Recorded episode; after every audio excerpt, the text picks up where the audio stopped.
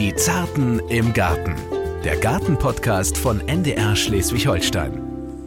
Thomas, Ja, es ist so schön still hier. das ist so. Wir hören die Gräser wachsen. Du hast ja schon den Spoiler gegeben. Ups, Oh, da Puschel ist mein verloren. Puschel abgeflogen. Ja. Aber komm, wir reden weiter, wir sind Profis. Herzlich willkommen zu Die Zarten im Garten, dem Gartenpodcast von NDR Schleswig-Holstein. An meiner Seite, wie immer, der Gartenexperte der Landwirtschaftskammer Schleswig-Holstein, Thomas Balzer. Moin, Thomas. Moin Sami, hallo. Genau, da hat er schon gesagt, Samir, Samir Schauki, mein Name. Ich bin hier quasi immer die unwissende Hälfte und wir laufen hier gerade durch ein Gewächshaus, wo es so wunderschön ruhig ist und wo wir umgeben sind von ganz, ganz schönen Pflanzen. Thomas, was ist das denn? Das sieht toll aus. Ja, das sieht traumhaft schön aus. Aber da bin ich jetzt auch ehrlich gesagt überfragt. Selbst der Baumschuler ist überfragt. Da brauchen wir gleich mal die professionelle Unterstützung. Das kann man ja auch mal zugeben, ist ja auch nicht verkehrt. Das klären wir gleich im nächsten Take. Da kriegen Sie dann die Aufklärung, was mein Herz begehrt und was Thomas nicht erkennt. Lass uns erstmal äh, wie immer den Blick in den Rückspiegel wagen, Thomas. Wir waren bei den Dahlien. Ja. Ähm, da haben wir viele schöne Sachen gelernt. Dahlien kann man essen. Äh, das habe ich mir gemerkt, weil du weißt, Essen, das äh, interessiert mich immer. Was hast du dir da Schönes gemerkt von? Ähm, ich fand besonders beeindruckend, dass es auch ganz viele, jetzt komme ich schon wieder auf das Thema Insektenfreundlichkeit, aber das ist ja auch so offen blühende Dahlien, einfach blühende Dahlien gibt und vor allen Dingen auch Sorten, die duften. Das Stimmt, die Schokodalie. Die Schokodalie, das ist doch traumhaft. Absolut, das, das äh, hat mich auch ein bisschen äh, begeistert. Ähm, witzigerweise hat meine Freundin danach am Wochenende auch zwei Dahlien verschenkt. Da habe ich gleich gesagt, Ehrlich? wenn ihr alles zur Pflege wissen wollt, hört in den Podcast rein. Weil das ist ja das Schöne, man kann immer wieder in die Podcasts reinhören. Wenn man uns noch nicht abonniert hat, dann machen Sie das mal ruhig, das ist ein Klick, der sich lohnt. Und was Sie auch machen können, ist uns über die kostenlose NDR Schleswig-Holstein-App Ihre Fragen schicken. Und das hat auch Annika aus Kiel gemacht. Sie hat gesagt, äh, moin Thomas, ich würde gern wissen, wie ich mit Woll- und Schmierläusen an Zimmerpflanzen umgehe. Da muss ich erst mal fragen, was sind denn Woll- und Schmierläuse? Woll- und Schmierläuse sind ganz eklige ähm, Sauger, die auch ähm, eingehüllt sind zu ihrem eigenen Schutz von watteähnlichen Belägen oder schmierige Beläge absondern. Ähm, und das ist nicht schön, weil es eben auch Pflanzen verklebt. Und genau das wollen wir auch nicht. Das hindert sie an einer gesunden Entwicklung. Und darum sind diese Viecher so eklig. Ah, und das springt dann wahrscheinlich auch von Pflanze zu Pflanze, ne? Das ist immer Richtig. Die sind nicht anspruchsvoll, die Viecher halten sich auf allen möglichen Zimmerpflanzen besonders gerne auf und die wieder loszuwerden ist nicht ganz einfach. Vor allen Dingen, wenn man keine chemischen Präparate einsetzen möchte. möchte man ja in der Wohnung Und das meistens viele nicht, genau. Und da hätte ich einen Tipp. Es gibt nämlich ähm, bestimmte Nützlinge, die die Schädlinge, das ist ja eine Einteilung, die wir Menschen vorgenommen haben, Schädling, Nützling, die die einfach auffressen. Der australische Marienkäfer gehört beispielsweise dazu und auch bestimmte Schlupfwespenarten, die Blattläuse, Blattläuse parasitieren können. Die kann man kaufen bei Nützlingsbetrieben. Und äh, die werden dann eben geliefert, diese Nützlinge in Kartonrähmchen beispielsweise, in bestimmten Stadien, in Larvenstadien. Und dann werden diese Tiere aktiv gehen, ähm, aggressiv auf den Feind los, fressen die Tiere auf.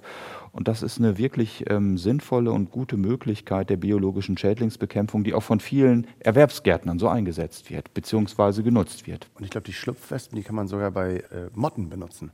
Ja, Da habe ich das schon gehört. Bei ganz vielen Blattläuse werden parasitiert, diese sogenannten Parasitoide.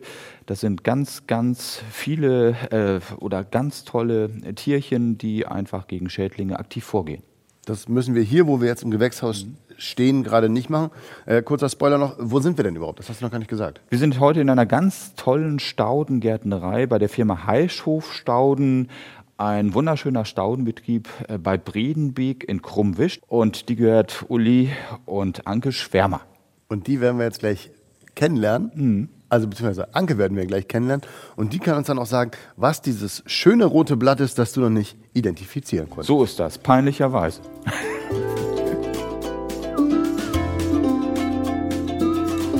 Wir sehen hier eine besondere Peonie, eine Pfingstrose. Das ist die Peonia mlokosevicii. Bisschen schwieriger Name, aber wenn man es einmal drauf hat, geht's. Eine hellgelbblühende.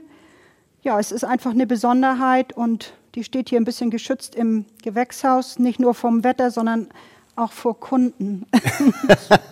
Äh, Deshalb hat äh, Balster diese Rarität jetzt wahrscheinlich nicht erkannt. So, und diese tolle Beschreibung war jetzt gerade von Anke Schwärmer vom Heichhof Stauden in Krummwisch. Moin Anke, erstmal vielen Ja. Dank, dass du uns da jetzt ins Boot geholt hast. Und äh, jetzt gibt es erstmal ein Lob, dass sie das, oder dass du das, so- wollen wir beim Du bleiben? Dass du das so schnell erkannt hast. Und Thomas, für dich gibt es den Taler in den Ja. Pfingstrose, das, äh, das hätte ja selbst ich erkannt, aber Das ich wollte so. ich nicht, ich wollte ich nicht jetzt Das boxen. nimmt ein böses Ende heute mit uns. Guck mal, die Feige hätte ich gerade noch hingekriegt. Die Fuchs hier im Hintergrund auch. Aber ähm, vielleicht bin ich am frühen Morgen tatsächlich schon unterzuckert. Ich weiß das. Das kann sein. Anke, erstmal schön, dass du uns hierher eingeladen hast. Und das ist ja wirklich Gerne. toll, was man hier alles sehen kann. Also ich laufe hier rum und denke immer so, ja, das würde sich gut in meinem Garten machen, das würde sich gut in meinem Garten machen. Nee, den Frosch, der da jetzt gerade hüpft, oder das ist eine Kröte, ne? Hier hüpft jetzt gerade eine kleine braune Kröte herum. Mhm. Hops, hops, hops. Ist das normal, dass die hier rumhüpfen? Ja, wir haben relativ viele Frösche, Kröten, Molche. Ich meine auch gelegentlich mal eine Eidechse.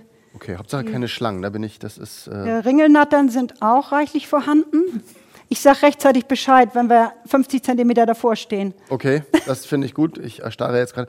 Und we- weißt du, was witzig ist? Wir waren ja im vergangenen Jahr auch schon im Gewächshaus mit den Pfingstrosen und da wurden mir auch Kröten versprochen. Da haben wir keine gesehen und jetzt kommt sie hier spontan vorgesprochen. Weißt du noch, da sind wir durch die Gänge gelaufen. So ist es. Aber das waren Christ. Das waren die Weihnachtssterne und Christrosen, stimmt. genau. Pardon, pardon, pardon. Und das war auch eine ganz spannende Geschichte, ähm, als wir da unterwegs waren. in Gönnebeck, genau. Genau, in Gönnebeck. Das war der Ort, wo quasi Gewächshaus an Gewächshaus steht. Da gibt es mehr Gewächshäuser als Menschen.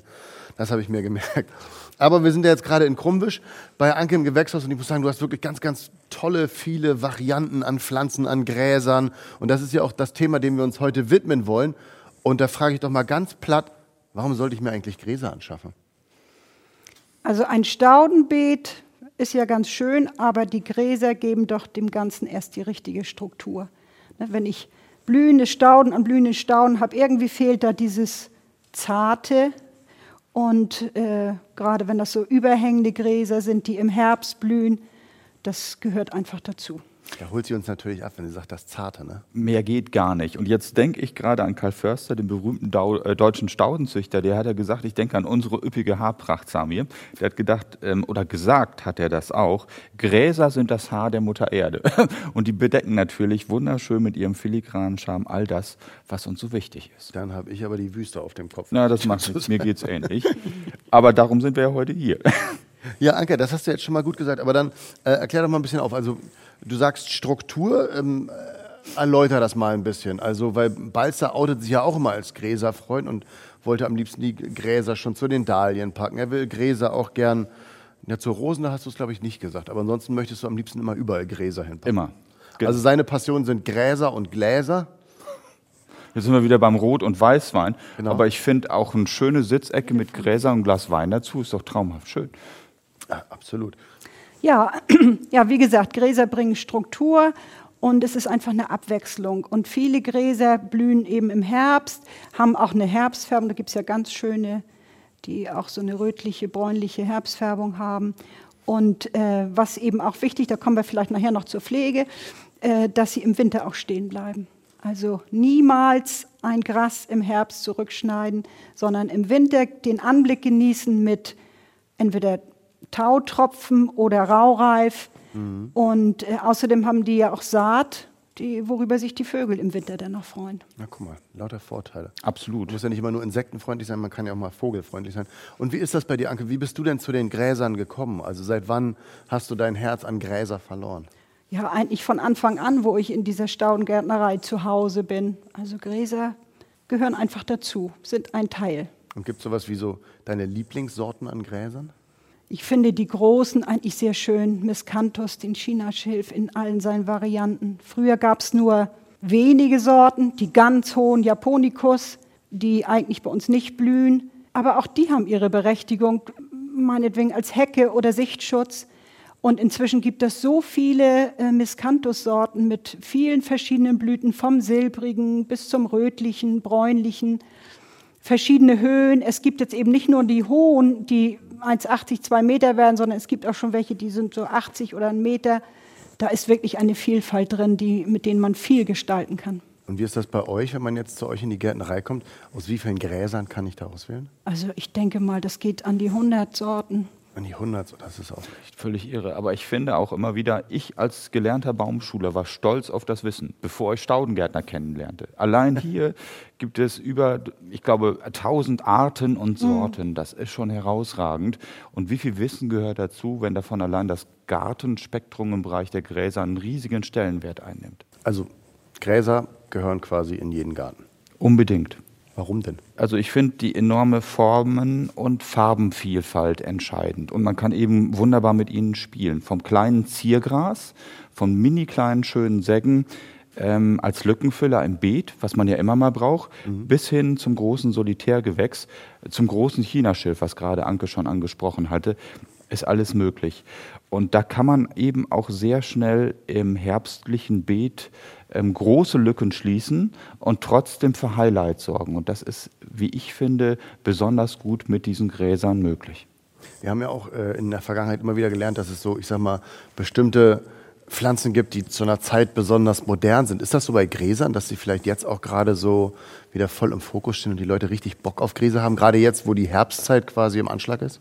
Ja, jetzt im Herbst wird vermehrt nach Gräsern gefragt, weil man in den Gärten oder in Zeitschriften auch das sieht, wie, wie gut man damit gestalten kann. Oder auch in Podcasts hört, weil der Ja, Balzer genau. erzählt mir seit Monaten immer von Gräsern, Gräsern, Gräsern. Und Samir, was ich auch so interessant finde, beziehungsweise Anke, man kann sie natürlich auch schön in dementsprechenden Pflanzenkübeln, in Gefäßen Ja, unterbringen. auf Auch da sehen Fall, sie toll auf aus. jeden Fall. Und wenn man sagt, ich möchte erstmal antesten und gucken, ob das bei mir eine Chance hat, so ein Gras, kann man ja auch mit nicht mehrjährigen Gräsern beginnen. Da gibt es auch so einige, wie zum Beispiel mit dem afrikanischen Lampenputzergras. Das ist nicht mehrjährig, sieht aber auch schick aus. Und da kann man vielleicht erstmal gucken und rantasten, ob es funktioniert, ob man seine Leidenschaft dann wirklich geweckt hat. Damit teast du schon auf den nächsten Take hin, denn im nächsten Take besprechen wir, welche Gräser wo passen und wie man sie dann pflanzt, kommt dann im übernächsten Take. Also, Sie merken schon, heute wird alles, was Gräser betrifft, besprochen. Wollte gerade hier in einem Zwischentake mit meinem Wissen glänzen, stand vor einer Pflanze und sagte ganz locker, Bambus erkenne selbst ich. Anke ganz trocken, Pfahlrohr, Arundodonax. Das ist ein, ein exotisches Gras, sag ich mal. Ähm, deswegen steht es auch hier drin. Wir haben mal irgendwann hier äh, welche vermehrt und da ist irgendwann irgendwie ein kleines Stück dort in diesen Untergrund geraten. Versehentlich oder absichtlich, das kann ich gar nicht mehr sagen. Und äh, es wächst und wächst und wächst. Also ich würde ich wollte sagen, gerade sagen, du, du kannst das ist nicht mehr ein- sagen, weil das locker das ist fünf fast Meter hoch ein- ist. ein Trieb von diesem Jahr. Der ist von diesen? Nein! Davon gehe ich mal aus. Der, der, also ich beschreibe den Trieb mal, der ist zweieinhalb Meter groß, hoch und sieht für mich halt auf den ersten Blick aus wie Bambus. Der ist in, nur in diesem Jahr gewachsen. Also das ist jetzt auch nichts, was äh, wir für einen Garten empfehlen, weil gut, dank Klimawandel könnte es sein, dass er irgendwann hier auch heimisch vielleicht, wird. Ja. aber im Moment sicher, sicherlich noch nicht. Und wir müssen da jedes Jahr ganz viel abschneiden, damit man sich hier überhaupt noch rühren kann und nicht sagen muss, ich kann hier leider nicht mehr arbeiten, weil Arundo es nicht will. Ja, man muss ja auch aufpassen. Ich meine, wenn, wenn das hier ein Panda-Bär sieht, der zieht hier ein. Also Ja. Das wäre es doch auch noch. Aber da sieht man einfach, dass Gräser, äh, glaube ich zumindest, in fast allen Erdteilen zu ganz wichtigen äh, Gesellen gehören. Mm, Ob das Wiesen sind, ob das Getreidefelder sind, Prärielandschaften oder bei uns Küstenbereiche, überall hast du Gräser. Und das macht es, glaube ich, so vielfältig und interessant. Genau, und deshalb wollten wir auch ein bisschen schnacken darüber, welche Gräser wo angesagt sind oder wo gut hinpassen. Und da hat uns Anke hier mit ihrem Mann schon etwas toll vorbereitet. Einen, einen großen Wagen voller verschiedener Gräser. Ich, vor anderthalb Jahren hätte ich noch gesagt, das ist alles Efeu und sieht alles gleich aus, außer dass da ein paar verschiedene Striche sind. Jetzt war es so, dass eine Pflanze habe ich immer erkannt, nämlich die Segge. Die hat uns der Balzer schon so oft gezeigt, dass die Segge selbst ich mittlerweile erkenne. Was ist hier noch alles drauf, Anke? Also zum Beispiel sprachen wir ja vorhin schon über das Chinaschilf Miscanthus. Dies ist eine Sorte, die heißt Pünktchen. Die Pünktchen sind diese, Diese gelben, das ist die quasi sich abwechseln mit dem Grün. Genau, das ist das Besondere daran. Wer das mag, ein hohes Gras quasi, das würde super neben den Teich passen, würde ich sagen. Und, Und, äh, hat äh, quasi so kleine gelbe Sprenkel alle zwei, drei, fünf Zentimeter mittendrin. Es sieht so aus, als, als hätte man da irgendwie mit einem Pinsel mal so rübergestrichen. Als hätte Bob Ross die Pflanze mal getroffen. A little brush over here, a little brush over there. Bob Ross, wer ihn noch kennt. Kennt ihr nicht? Im dritten Programm immer dieser Maler. Klar, wir sind da völlig fit, Anke und ich. So, und hier haben wir jetzt eine weitere Chinaschilfsorte. Das ist die Sorte Ferner Osten. Der wird nicht so hoch und zeichnet sich durch diese wunderbar zarten, Oh, das ist ja rötlichen. Blüten. Das ist wirklich sehr apart und wird auch viel gefragt heutzutage. wie hoch wird der? Der wird so ein Meter, Meter 20 wird er hoch. Genau, der hat jetzt, ist jetzt quasi unten so rötlicher Schein, Ja, an genau. den unteren Austrieben auch noch rot und dann oben ist das aber schon, ja, das geht ja fast ins Lila? Nee, Ich würde sagen, rotbraun ist die, Ja, die fast Blüte. so Ne? Übrigens, du hast gerade ja was Kulinarisches Erstes wieder übrigens. angesprochen. Ja, das darf ich jetzt mal. übrigens. Das ist ja bei Gräsern, denke ich, auch dieses Unterscheidungsmerkmal, ne? dass man sagt Sauer- und Süßgräser. Sauer ist ja nicht ähm, irgendwie wie beim Wein, dass man sagt, uh, das schmeckt eklig, sondern dass man einfach sagt, sauer ist dann etwas, was auf eher feuchten Standorten gedeiht. Ja. Und Süßgräser ist so das, was dann auf trockenen, eher alkalischen Böden gut das gedeiht. Ne? beschnacken wir gleich im nächsten Take, das, wo man es pflanzt. Wir sind ja noch dabei, welche Gräser. Was Ja, sind dann denn noch haben so wir besonders hier, angesagt? also besonders angesagt ist auch das Lampenputzergras und dabei die Sorte Hameln. Das ist ein Lampenputzergras, was nicht so hoch wird. Hier, äh, weil das eine relativ junge Pflanze ist, hat sie noch keine Blüten. Man sieht auch gar nichts. Normalerweise würden die jetzt äh, mit diesen, naja, Lampenputzerartigen Blüten aufwarten. Ja, das ist dann so ein, so ein mittelhohes Gras. Und äh, so ein bisschen äh, exotisch ist da der, das ist nun wirklich ein Bambus. Die äh, führen wir auch nur am Rande, das ist mehr eine äh, Baumschulware und wird aber auch manchmal verlangt. Dann haben wir noch Das Blutgras. das Blutgras. Das haben wir noch nicht besprochen, genau. Genau, das kennen wir aber auch schon von Thomas. Das äh, heißt eben so aufgrund der Farbe. Und Imperator, behält das diese Farbe? das behält die Farbe. Den ganzen zu- ja, Winter lang oder wie? bis es Den Sommer. Und dann, Dann im Herbst äh, wird es also so noch roter und dann geht's weg. Also es ist kein immergrünes oder Aber kein wintergrünes trotzdem Gras. schöne Farbe Ja, es in ist irgendwie hinein, ganz ja. apart, ne? Im, Ja. im, gerade auch im Staudenbeet zu haben. Ne? hast du ja auch schon das ein oder andere Mal gepflanzt. Genau. Ähm, und was man auch, glaube ich, ganz gut sehen kann, dieses, dieses Färbende, ne? das macht es einfach aus jetzt im Beet zum Thema Herbstfärber, ähm, vielleicht auch neben Herbstblühern. Das ist einfach ein ganz, ganz Mhm. toller Aspekt. Was noch äh, ein ganzer Bereich ist, das sind ja die bodendeckenden Gräser. Oh ja, Da haben wir gut. hier eine Säcke Carex morovi variegata, also ganz bekannt, wird auch äh, überall im öffentlichen Grün gepflanzt. Schön auch unter Bäumen, wächst auch da, wo Wurzeldruck von den Bäumen ist. Mhm. Und äh, ist wintergrün und sieht eigentlich immer gut aus. Ja, kann man nichts gegen sagen, ne? Also so wirkt es vielleicht nicht so, aber was will man unter Bäumen sonst äh, großartig blühendes Pflanzen? Dann Eben. ist man doch froh, wenn man was hat, was grün ist. Ne? Ähm, in den letzten Jahren erst bekannter geworden ist das Japanberggras, Das wirkt ja fast wie kurzer Bambus. Aconecloa. Ja, äh, denke ich auch, wenn man so ein bisschen japanisch anmutenden Garten, so am Bachlauf oder so, das Mhm. ist schon was Besonderes. Im Halbschatten, Vielleicht auch neben einem kleinen Steingarten, so ein bisschen Feng Shui-mäßig. genau. Genau, aber jetzt sind wir wieder bei einem Thema, was wir eigentlich vermeiden wollten. Nein, ähm, wir wollen ja keine Schottergärten, aber so dezente aber so ein und Ja- ja, ein Japan- Stein, das, das, passt. passt doch dazu. Das passt Vom wunderbar. Bambus Genau. noch dazu, äh, nicht Da Bambus, gibt es äh, sondern, grüne Formen und auch welche mit, mit gelbem Schimmer und äh, meistens wird allerdings das Grüne genommen, weil das eben so sich so gut anpasst. Wir haben, können da hinten nachher auch so und mal Bonsai. wo- Ich habe gerade Bambus gesagt und habe überlegt, nee, Bambus ist ja jetzt Bonsai meinte ich natürlich. So ein spezielles Thema ist hier auch noch der Strandrocken.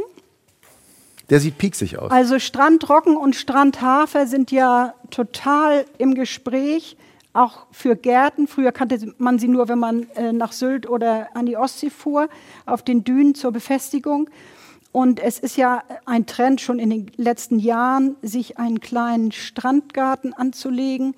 Da pflanzt man denn dieses Gras Da ist eine Spinne, Vorsicht. Ups. Und äh, bisschen äh, Grasnelke dazu, also als Stauden. Da passen auch noch Strandflieder.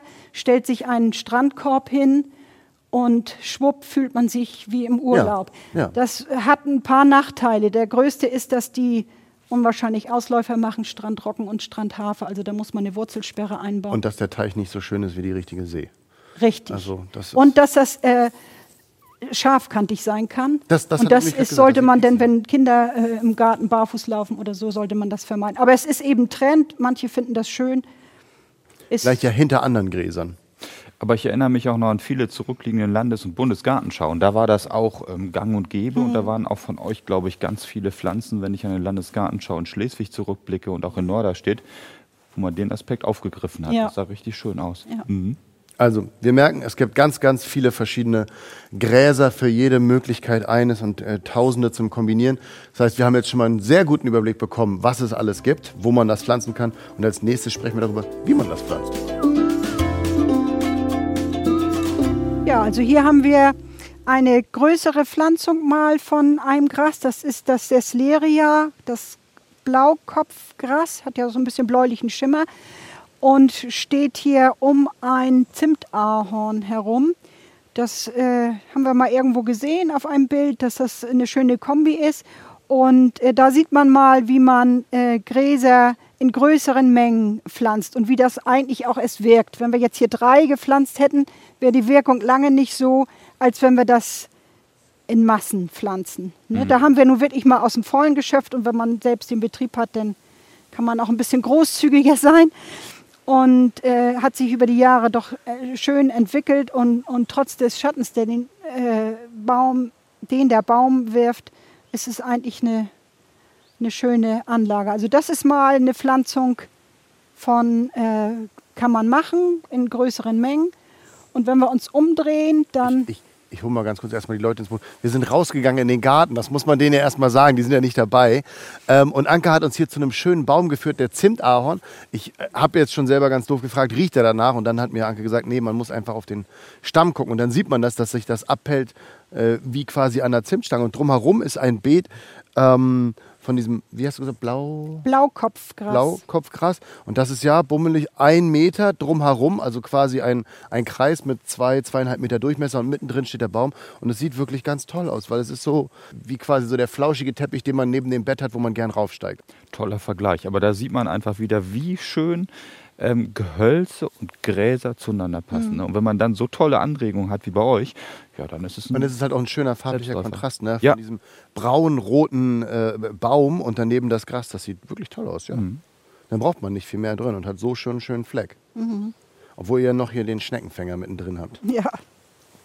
So, und dann wolltest du dich schon umdrehen. Ja, wenn wir uns umdrehen, dann äh, sehen wir da einen äh, Chinaschilf, einen großen. Das ist jetzt wieder eine typische äh, Pflanze von einem Solitärgras. Das heißt, ein Gras, was äh, am besten wirkt, wenn man es alleine pflanzt, also nicht in Gruppen. Und hier ist eigentlich ein Bachlauf, das kann man jetzt, ist leider alles zugewachsen und der steht praktisch, da ist ein großer Stein, wo das Wasser rauskommt und der steht praktisch an der Stirnseite des Bachlaufes und wird Das- groß und größer. Das ist dann immer so ein bisschen das Problem. Ne? Da muss man schon nochmal, wenn man den Bach da nochmal sehen möchte, ein bisschen. Ich kenne das von Schwiegereltern, die müssen immer rund um den Teich, machen sie dann alle paar Jahre mal äh, so ein bisschen einkürzen, damit es da noch ein bisschen Platz gibt. Ja, das, ist irgendwie dieses Jahr zu kurz gekommen. Jedenfalls, das ist eben so ein, so ein Solitärgras und wie man sieht, schon recht hoch. Und im Winter geht es natürlich weg, wird es braun und man lässt es aber trotzdem stehen bis zum Frühjahr und dann schneidet man es runter. Das ist so ein, eine Blüte. Was man jetzt, glaube ich, auch ganz gut hört, wenn der Wind durchgeht, Ja. ne? Auch ein durch diese Geräusch. Beete, Ja. das hat was Beruhigendes und Schönes. Ja. Und ich glaube, diesen Entspannungsfaktor, Ja. den strahlen ganz besonders diese hohen Gräser Ja, aus. Ich ja. weiß gar nicht, ob man das jetzt durch das Mikrofon so mitkriegt, aber es ist, der Wind spielt hier durch die Blätter und es klingt wirklich toll. Das muss man sagen. Aber ähm, wir wollten ein bisschen über das Pflanzen sprechen. Ähm, wir haben jetzt schon gelernt, man kann ihn direkt an den Baum pflanzen. Das heißt, wahrscheinlich ist das eher äh, ein, ein, ein Flachwurzler, ne? das Gras. In diesem Fall ja, sonst würde er ja auch, wenn er tiefer reingeht, mit vielen Gehölzen nicht klar. Genau. Und fühlt sich dementsprechend unter diesen Gehölzen im Schattendruck von diesen größeren Bäumen sehr wohl. Sind denn alle Gräser Flachwurzler?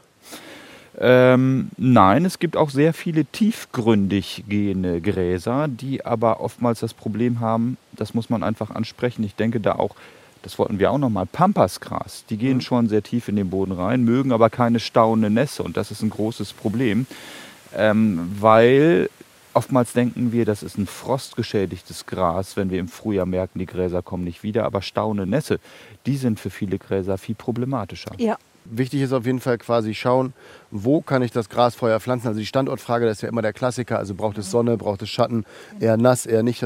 Also da muss man quasi immer darauf aufpassen. Das ist ja, äh, Genau. kann man sagen, durchweg bei den Pflanzen gleich. Standortfrage vorher klären. Und wie, wie soll es aussehen, wenn es fertig ist? Nicht? Wenn man so ein Chinaschilf pflanzt und äh, di- dicht daneben irgendwas ganz anderes, was auch groß wird, äh, das kann nichts werden, das Nee, wirkt nicht. Das heißt, das man muss aus, für so ein großes Gras muss man wirklich Platz haben und in Kauf nehmen, dass es, solange es noch nicht groß ist, es rundherum kahl ist. Aber das wird dann ja. Man Und- könnte mit Zwiebeln oder so, kann man da vielleicht Genau, da muss man wieder ergänzen. darauf achten, dass man halt schaut, äh, Gartenplanung. Ne? Nicht Ja. einfach irgendwas pflanzen, weil es schön ist, sondern wirklich immer vorher überlegen, Ja. was sieht wann, wo. Und was will ich haben? Ne? Und deswegen Genau. musste man hier eben auch überlegen, wie groß soll das werden um den äh, Zimtahorn rum und wie viele Pflanzen brauche ich da, damit das wirklich nachher so aussieht.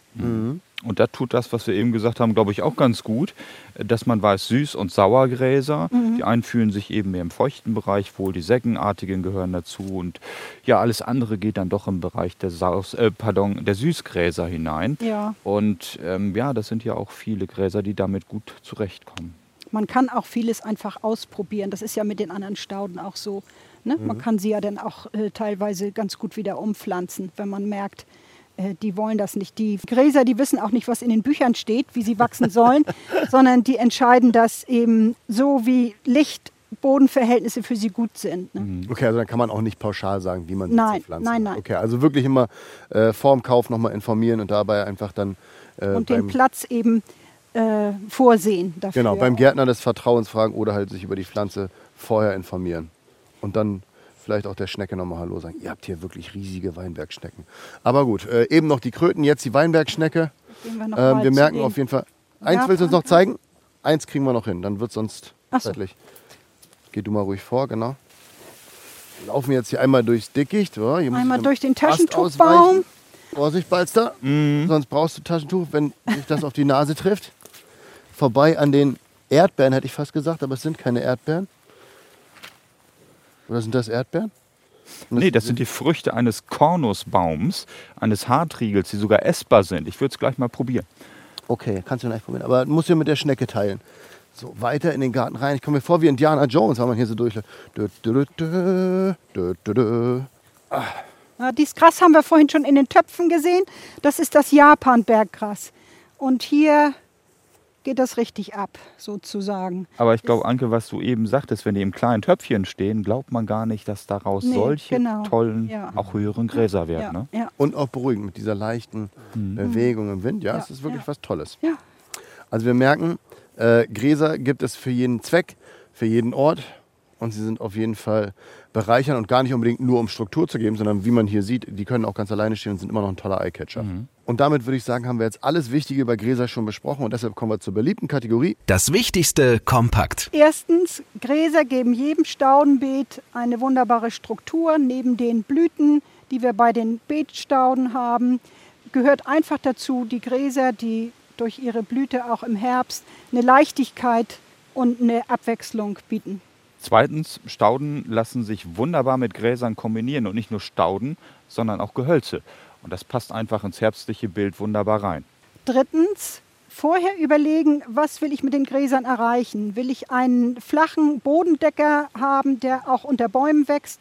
Oder will ich ein Solitärgras, was über den anderen steht und bis zwei Meter hoch wird? Ja, das war doch jetzt wirklich äh, ein schöner Ausflug in die Gräser. Oh, jetzt hört man das erste Auto. Das hat man ganz, ganz häufig, dass wir an den Gärtnereien immer ganz viele Autos hören. Das war heute das erste Auto, so wie Thomas auch nur ein übrigens heute gesagt hat. Also vielen Dank, dass du uns hier eingeladen hast Gerne. und so viel äh, Hat tolles. Spaß gemacht. Ja, danke, das kann ich nur zurückgeben. Also so viel Tolles mitgegeben hast. Thomas, vielen Dank für die Auswahl des Platzes, wo wir waren. Krummwisch. Sehr gerne. Krummwisch ist ja bei Briedenbeek ähm, fast in direkter Nähe zum Nordostseekanal. Eines der schönsten Stückchen Schleswig-Holsteins, die man sich wünschen kann. Wie oft äh, oder von wann bis wann kann man euch hier besuchen? Das ganze Jahr über, täglich von 8 bis 12 und 14 bis 18 Uhr. Also kurzes Mittagspäuschen beachten und dann äh, auf jeden Fall hier vorbeikommen und dann auch gleich selber Struktur im Garten schaffen und ja auch noch äh, ein wenig Farbe bis in den Herbst in den eigenen Garten zaubern. Für uns war das jetzt die letzte Folge, die letzte reguläre Folge, denn Sie haben sicherlich schon gehört, Wünsch dir dein NDR ist ja momentan die Aktion, die noch äh, beworben wird. Da kann man sich Thomas Balzer und mich nach Hause wünschen. Wir helfen im Garten und werden da das ein oder andere vielleicht richtig stellen können, denn in den zehn Folgen, die wir jetzt beackert haben, haben wir ja einiges drin gehabt. Wir hatten Rosen, wir hatten äh, Stauden, wir hatten jetzt Gräser, wir hatten äh, Spargel, werden wir nicht unbedingt bei den Leuten pflanzen, aber wir hatten wirklich ganz, ganz viele Sachen. Da hast du viele Inspirationen mitgenommen, da freust du dich sicherlich auch drauf. Auf Bewerben jeden Fall. können Sie sich da noch bis zum 19. September, also da gibt es noch die ein oder andere Option und das wird dann nochmal als extra Podcast ausgekoppelt. Also noch sind Sie uns nicht ganz los. Einmal in diesem Jahr äh, zwingen wir uns Sie noch auf, wenn Sie den Abo-Haken gedrückt haben und wenn nicht, dann machen Sie das doch einfach abonnieren, denn die Podcasts, die kann man auch in einem Jahr noch hören, denn äh, im Garten kommt es immer wieder. Es ist immer so überraschend wie Weihnachten. Die Jahreszeiten kommen wieder. Stimmt, so ist es. Und Weihnachten hast du schon gesagt. Um Weihnachtsbäume haben wir uns beim letzten, im letzten Jahr schon gekümmert. Darum steht einer besinnlichen Vorweihnachtszeit nichts im Wege. Aber jetzt haben wir erstmal Herbst und genießen den. Genau, auch wenn dann der Weihnachtsstern und die äh, Christrose bald anstehen, haben wir auch schon gehabt im vergangenen Jahr. Einfach nochmal reinhören. Gönnebeck, ich erinnere mich. Die Kröten, die Kröten, wie hier in Krummwisch. da, da haben wir sie endlich mal gesehen. Die Ringelnatte haben wir nicht gesehen, darüber freue ich mich am meisten. Also die Ringelnatte, als ob es nur eine gäbe, ist ja auch witzig. Nochmal danke an, oh das klingt doof, danke an Anke.